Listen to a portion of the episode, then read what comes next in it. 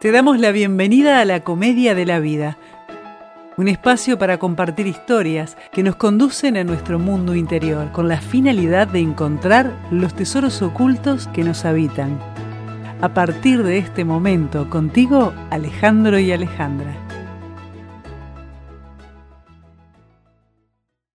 Estás aquí para crecer. Estás aquí para crear la realidad, no para mantener el status quo. Estás aquí para crecer en conocimiento, filosofía y luego en la verdad. Estás aquí para vivir, no para tenerle miedo a la vida. Ramta. Buenas, ¿cómo están? Hoy entrevistamos a un amigo, a un deportista. Ale, ¿vos lo querés presentar? Lo presento, ¿cómo no? Hoy estamos con Rafael Haller Piloni, jugador de fútbol profesional, Actualmente está jugando en Danubio como defensa, es lateral derecho, pasando por un pedido de recuperación por una lesión, pero en verdad no es esta la presentación que nos interesa, ya que en este último año han habido muchos cambios en tu vida, Rafael, has tenido un gran crecimiento personal y en base a eso nos gustaría comenzar a charlar contigo. ¿Qué te gustaría contarnos de lo que ha pasado en tu vida últimamente? Bueno, primero que nada, gracias por la, invitación. Un placer estar acá. Eh, nada, ha sido un proceso que en sí arrancó el año pasado.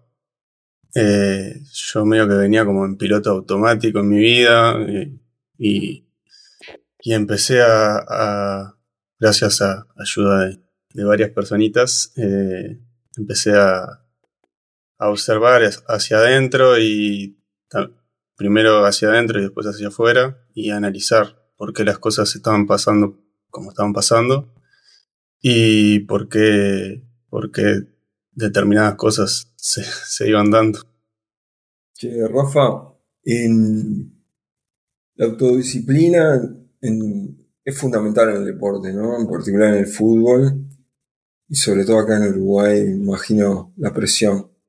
¿Cómo, en este camino de desarrollo personal, ¿cómo, ¿qué técnicas, qué métodos has usado para mantenerte enfocado y, seguir en este, en este camino?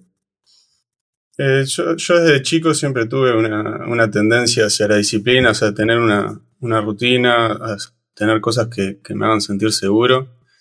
Y, con el pasar de los años eh, vas viendo qué es lo que, mejor te hace a vos a sentirte mejor tanto físicamente como, como mentalmente y, a medida que vas agarrando experiencia y vas aprendiendo nuevas cosas, vas, eh, vas viendo qué es lo que mejor te hace y te hace sentir mejor. Eh, en, este, en todos los deportes de, alta, de alto rendimiento eh, son necesarios determinados hábitos y, y por suerte hoy en la actualidad se le está dando mucha importancia a la parte, a la parte mental eh, incluyendo la neurociencia dentro del deporte y eso, pero, pero siempre hay que prestarle un montón de atención a la parte de alimentación, la parte física, la parte de descanso, eh, que son importantísimas, sumado hoy a eh, la parte psicológica, mental,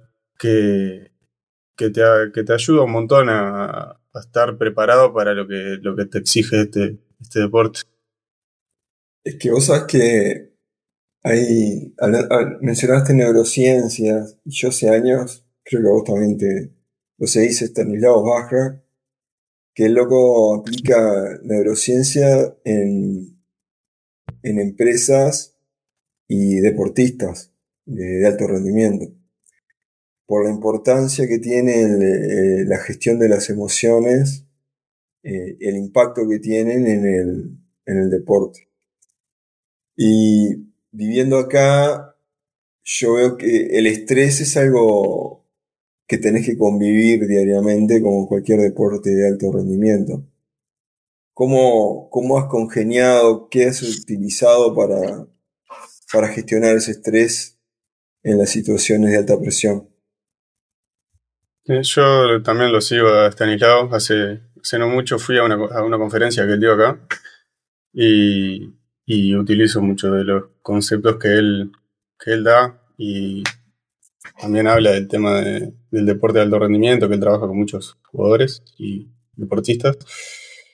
Y el tema del estrés es algo con lo que convivís prácticamente a, diario y el pico de estrés es el día de partido, que tenés un montón de componentes que, que te juegan, tenés eh, tu propio estrés que generás por esa, necesidad de rendir, eh, el estrés que genera el ambiente, la gente que, que sabes que, te exige y quiere que, todo salga de la mejor manera. Y, y nada, a medida que vas eh, adquiriendo experiencia, que vas eh,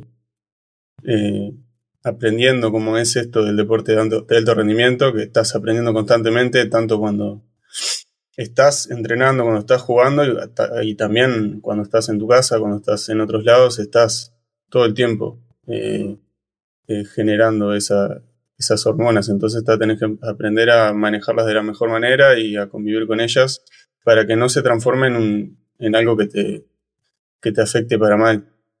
Es que sí, el Stanislao, hace poco veía un video de hace unos años y hablaba de Messi, de, de varios deportistas, y, y todo eso, hablaba del entrenamiento mental. De hecho, que ellos hacen mucho entrenamiento mental este, para mejorar el rendimiento deportivo. La cosa no pasa solo por el pie, sino por la cabeza. Sí, tal Ahí, Rafa, ahí te, te, Perdón que te corté. Adelante. No, no, decir algo? que estaba, estaba, de acuerdo con, con, lo que vos comentabas. Se utiliza mucho la, la visualización hoy por hoy, previo a los partidos, previo a los entrenamientos, eh, para generar una sensación de, de, seguridad, vivir las cosas antes de que, de que realmente pase. Ahí te... Es una pregunta con trampa, a ver si nos escuchás. Hace algunos episodios hablamos de la teoría de los tres cerebros y el impacto de las emociones. Eh, que es algo que también está aislado habla bastante de eso. ¿Has visto alguna interconexión de, los tres cerebros que hablamos en su momento en tu vida cotidiana o en tu carrera como jugador de fútbol? Em, sí, hay momentos en los que las emociones te, inundan y, a veces no reconoces que estás decidiendo con, el, con el límbico y en realidad tendrías que estar decidiendo con la parte o sea, razonar las cosas, porque generalmente cuando es así no, no terminas tomando la mejor decisión. Y pasa constantemente. no solo. O sea, ahora estamos hablando del, deporte de alto rendimiento y sí pasa todo el tiempo. Que hay momentos en el que las cosas no salen y terminas tomando decisiones con las emociones cuando en realidad no debería ser así. Que es algo que vas aprendiendo a manejarlo. Yo quisiera.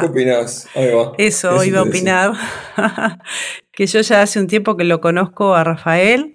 Y una de las cosas que a mí más me, me llamó la atención de él y que he podido eh, visto, he visto en, en este último tiempo en su evolución, es su capacidad justamente para, a través del enfoque, este, lograr vencer esa inundación emocional de la que él habla, ¿no? Yo creo que eh, en los últimos tiempos, y ya se lo he dicho, esto no es novedoso para él, él ha sido una de las personas que he conocido que ha estado más enfocada y que de alguna manera este, hace el trabajo, porque en este mundo en el que vivimos, en el cual las personas quieren resultados inmediatos, todos estamos viviendo el, eh, el periodo de la historia de la inmediatez, eh, Rafael tiene la particularidad de que él hace el trabajo, más allá de, que puede inundarse, como nos pasa a todos, que el sistema límbico emocionalmente eh, nos inunda. yo rescato de él y, y, he observado esa capacidad de enfocarse, de hacer el trabajo y de tener paciencia por los resultados. ¿no? Eh, ¿Cómo has vivido, Rafael, esta experiencia de enfocarte? ¿Cuál es la diferencia entre cuando lo hacías y cuando no lo hacías? Ese uso y esa eh, capacidad de poder actuar considerando el lóbulo frontal. Eh, todo comenzó el, año pasado y ha sido a prueba y error. En, realidad también eh, guiándome por, por gente que, tiene más experiencia, que ya, lo, que ya ha vivido varias, varias y, y nada, eh, he leído libros que hablan de eso, eh, me he apoyado, como dije, en, esa gente y, y se siente la diferencia cuando estás realmente enfocado y las cosas van pasando y se van dando y todo como que todo fluye, porque no sé, sentís como, como una paz que, que, que, vos soltaste y dejaste que las cosas pasen como, como tienen que pasar. Y, y, nada, eso me, me, me, ha ayudado de, de la meditación, también de, de, tener otras actividades como algún... Yo, por ejemplo, estoy estudiando inglés, eh, comencé un, un curso de, de de desarrollo web. Eh, últimamente estoy leyendo bastante. Eh, más allá de lo porque te requiere tanto el, el, fútbol que a mí lo que, en muchos momentos me pasaba era que, estaba solo maquinando en el fútbol. Entonces terminás entrando en un círculo vicioso del que no salís y, y termina siendo contraproducente. Eh, entonces, eh, el hecho de, sacar un poco el foco del fútbol y también eh, pensar en otras cosas o tener otras actividades, también eso me ha ayudado también a, parece que no, pero te ayuda a enfocarte también en, en, esas cosas que vos querés lograr, en esas cosas que, a las que vos apuntás en algún momento conseguir. Y creo que, que eso más o menos así. Te voy a hacer una oh. pregunta personal, ¿se puede? Sí, guarda, guarda. te, te, damos una chance más. ¿Se puede o no se puede? Pasa palabra, ¿no? Eso vale. Me, animo, me animo. Bueno, mira, ahí hay, hay un concepto eh, que todos conocemos, que es el concepto de gurú. Todos tenemos uno o varios gurús en la vida. Eh, pero a mí hay otro concepto que me gusta mucho, que es un concepto de, Alejandro Jodorowsky que se llama el Upa Gurú. Se los voy a contar porque capaz que ustedes ya se los dije, pero vamos a, compartirlo con los que nos escuchan. Alejandro Jodorowsky dice que el Lupa Gurú no es una persona como sería un gurú que uno se puede encontrar en la vida. Creo que nuestros primeros gurús generalmente son nuestros padres que nos enseñan y nos guían pues uno a lo largo de la vida se va encontrando con personas que de alguna manera nos hacen tener saltos cuánticos y nos llevan a, ver la realidad de, otra manera. Pero un Nupa Gurú es una situación, muchas veces no es una persona, es una situación, es una situación que nos hace crecer, puede ser un accidente, puede ser un encuentro casual con alguien que nos dice una cosa y nos, nos ilumina o nos lleva a entender algo más. ¿Hay algún Upa Gurú en tu vida? Eh, ahora en, el, en este último oh. tiempo yo creo que sí. No necesariamente en, en tu vida, ¿eh? No tiene que ser necesariamente en el último tiempo. ¿Cuál es el Upa Gurú de tu existencia? Y el fallecimiento de mi padre. Eh, yo a los 11 años perdí a, mi padre, él tuvo un accidente de trabajo y, y me cambió la vida totalmente. En ese momento no era consciente de, en sí de, todo lo que ello conllevaba, pero con el correr de los años que, que lo fui asimilando, que fui viendo cómo mi realidad se, se, transformaba, porque antes de eso mi vida era, todo iba bien, todo, todo era muy monótono, todo parecía perfecto. Y, y eso fue un, un cambio de frente. y, ahora que ha pasado el tiempo, ¿qué aprendiste de todo eso? Porque por algo es Urupaguru, es, es algo que, que hace que, que la vida adquiera, va por un camino y de un momento a otro tiene que tomar otro, ¿no? Radicalmente diferente. Entonces, si es un UPA gurú, es porque esta situación te ha ayudado a crecer y, de alguna manera te has encontrado a través de esta experiencia. Entonces, hoy, con tus 23 años, ¿qué has aprendido de esta historia? Em, en ese primer tiempo, lo, que me hizo fue tener una madurez capaz que adelantada para lo que era mi edad, en comparación con, la gente, con la gente, con los niños de, mi edad.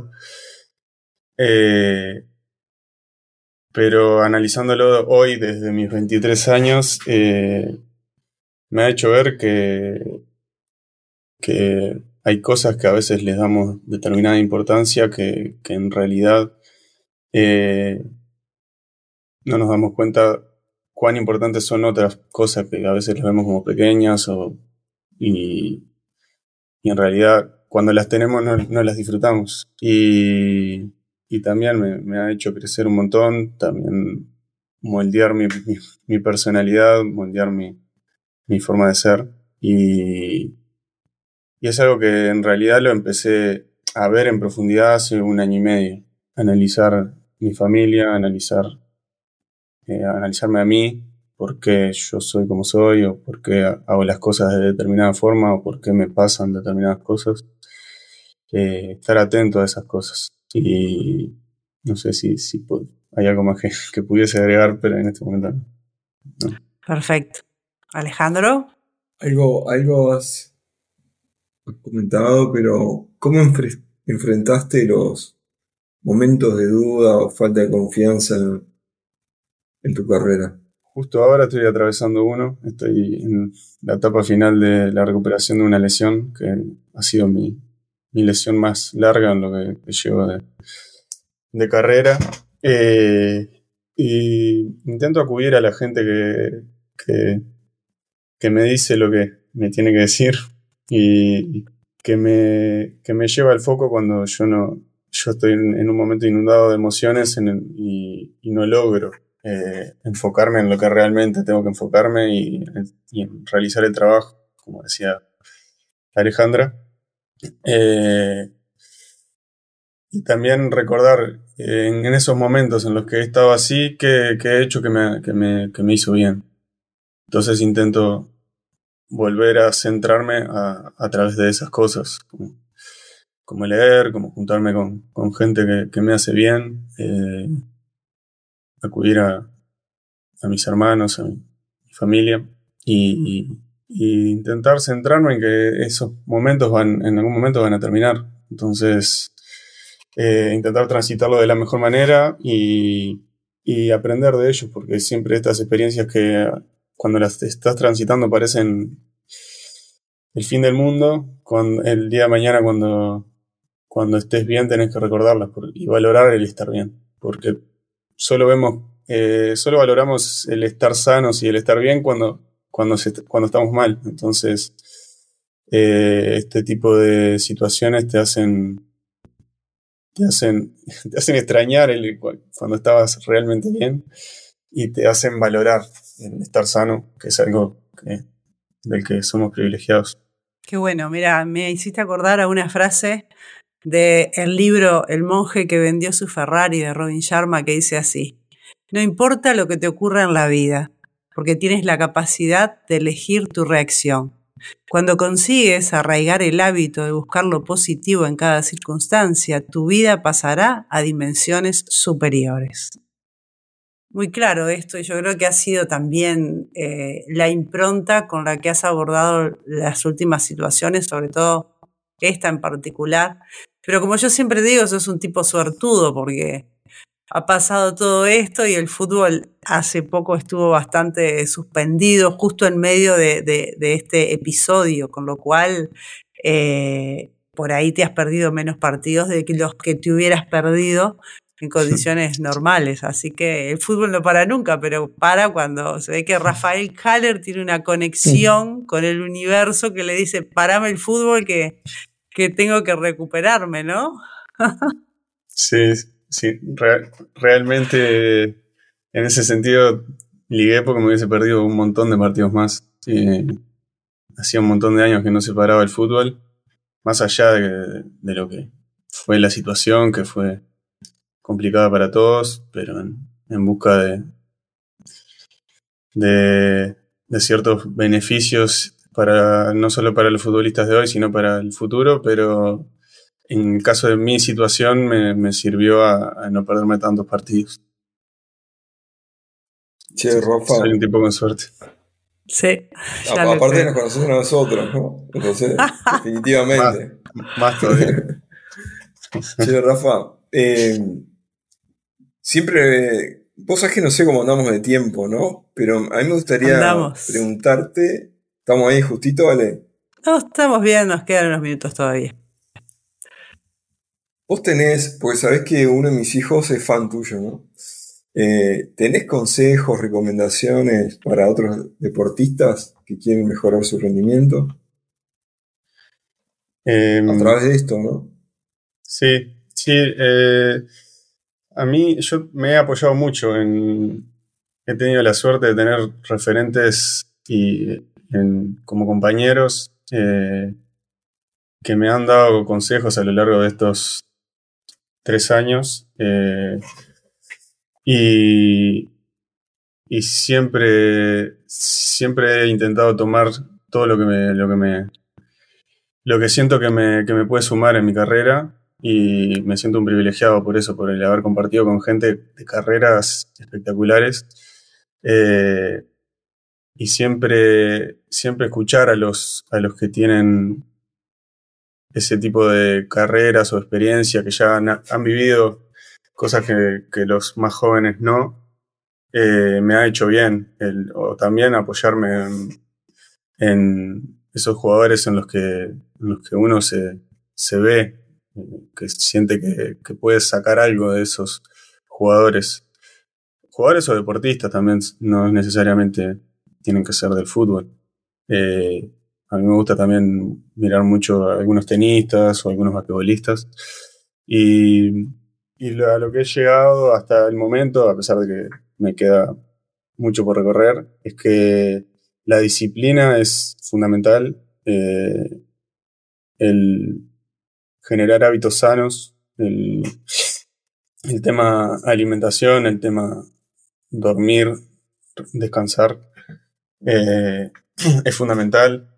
Eh, estar pendiente a qué uno puede mejorar trabajar en eso, apoyarse en la gente, rodearse de gente que realmente sume, que, que vos vas conociendo gente que, te puede aportar un montón y, siempre tomar esas pequeñas cosas que te van construyendo tu, tu, tu día a día y tu forma de ir construyendo, construyéndote para intentar ser la mejor versión de uno. Eh, seguramente, como me pasa a mí ahora, tenés algún bajo, pero en algún momento vas a estar eh, quizás un poquito más arriba y hay que intentar siempre mantener una estabilidad de ni cuando estás allá arriba sentirte el mejor del mundo, ni cuando estás allá abajo sentirte el peor del mundo. Eh, que es, es una de las cosas más difíciles, es mantener esa... esa el camino del medio. Sí, es muy, es muy complicado. termina, a veces no te das cuenta. Y, estar eh, atento a esas cosas eh, es algo que, se construye con práctica, con experiencia.